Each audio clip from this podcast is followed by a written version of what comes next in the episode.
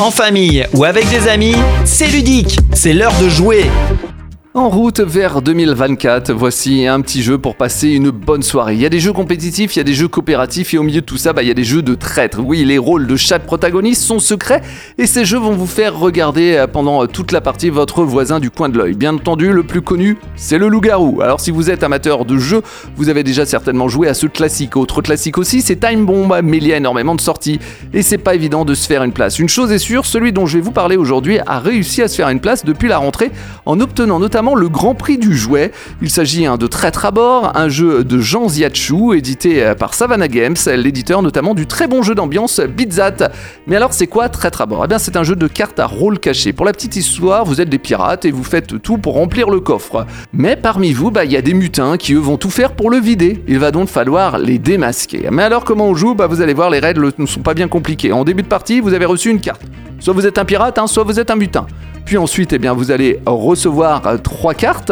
Euh, parmi ces cartes, bah, il y a des cartes qui vont changer la valeur du coffre, soit des valeurs positives, soit négatives, des cartes actions et notamment des planches, on va y revenir. À votre tour, vous allez jouer une carte soit elle est face cachée, dans ce cas elle est posée dans le coffre, soit elle est face visible et c'est une carte action. On va commencer avec les cartes à mettre dans le coffre. Alors si vous êtes un butin, vous avez tout intérêt à mettre les cartes de valeur négative dans le coffre, hein, celles moins 2. Alors que si vous êtes des pirates, le but est de mettre des cartes plus 1, des valeurs positives pour augmenter le coffre. Sachant hein, que vous pouvez parler entre vous, vous pouvez dire je viens de mettre plus 1 dans le coffre, hein, même si vous avez mis à moins 2, car bien sûr un traître à bord est un jeu de bluff. Alors après avoir joué une carte, vous en repiochez une pour toujours avoir trois cartes en main. Mais il n'y a pas que des cartes valeurs. Je vous l'ai dit, il y a aussi les cartes actions. Parmi ces cartes, on va retrouver la pêche miraculeuse. Alors dans ce cas, vous piochez trois cartes, vous en choisissez une et vous reposez les autres sur la pioche. Autant dire que vous savez quelles sont les deux prochaines cartes. D'autres actions comme vide tes poches, où le joueur que vous allez cibler bah, va devoir se défausser de sa main et repiocher trois nouvelles cartes. La longue vue, où vous allez pouvoir regarder les trois cartes du dessus du coffre puis les mélanger.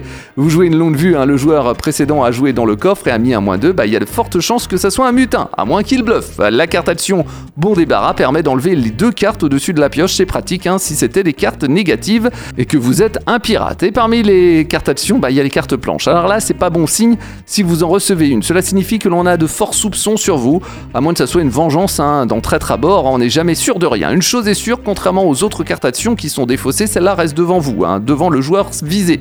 Une carte planche, ça va. Deux aussi, mais la troisième, bah, c'est la glissade assurée, vous tombez à l'eau. Oui, oui, le supplice de la planche est une méthode d'exécution à pratiquer euh, sur les navires pirates. Elle consiste à pousser un prisonnier par-dessus bord en le forçant à marcher le long d'une planche suspendue sur un côté du navire élevé au-dessus de l'eau. La victime, souvent ligotée, finit alors par tomber et par se noyer. Bon, ici, heureusement, pas de noyade, rassurez-vous, hein, mais vous êtes éliminé. Hein. Vous pouvez révéler votre identité. Si vous êtes le dernier mutin en jeu, la partie prend fin immédiatement et les pirates ont gagné. S'il reste des mutins, la partie continue. En revanche, si c'est un pirate éliminé, pas de bol, hein. il va falloir faire attention la prochaine fois. Pour un pirate, il est possible de mettre fin à la partie à tout moment. À son tour, au lieu de jouer, il pose sa main sur le coffre et dit Je pense qu'il y a assez de trésors dans le coffre. On révèle les cartes trésors s'il y a assez, hein, selon un barème défini par le nombre de joueurs.